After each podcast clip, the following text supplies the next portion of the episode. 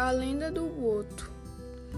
Diz a lenda que um, que um boto cor-de-rosa, animal inteligente semelhante a um golfinho, vive nas águas da Amazônia e num jovem belo elegante nas noites de lua cheia.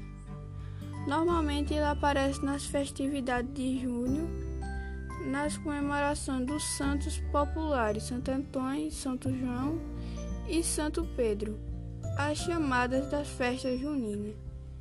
Vem vestido de branco e com um grande chapéu, a fim de encontrar suas narinas, pois transformamento ocorre totalmente. Dono de estilo, comunicação e galã, conquistador dos botos, escolhe a moça solteira mais bonita da festa e leva para o fundo do rio lá engravida e depois abandona. Na manhã seguinte, ele se transforma em um boto novamente.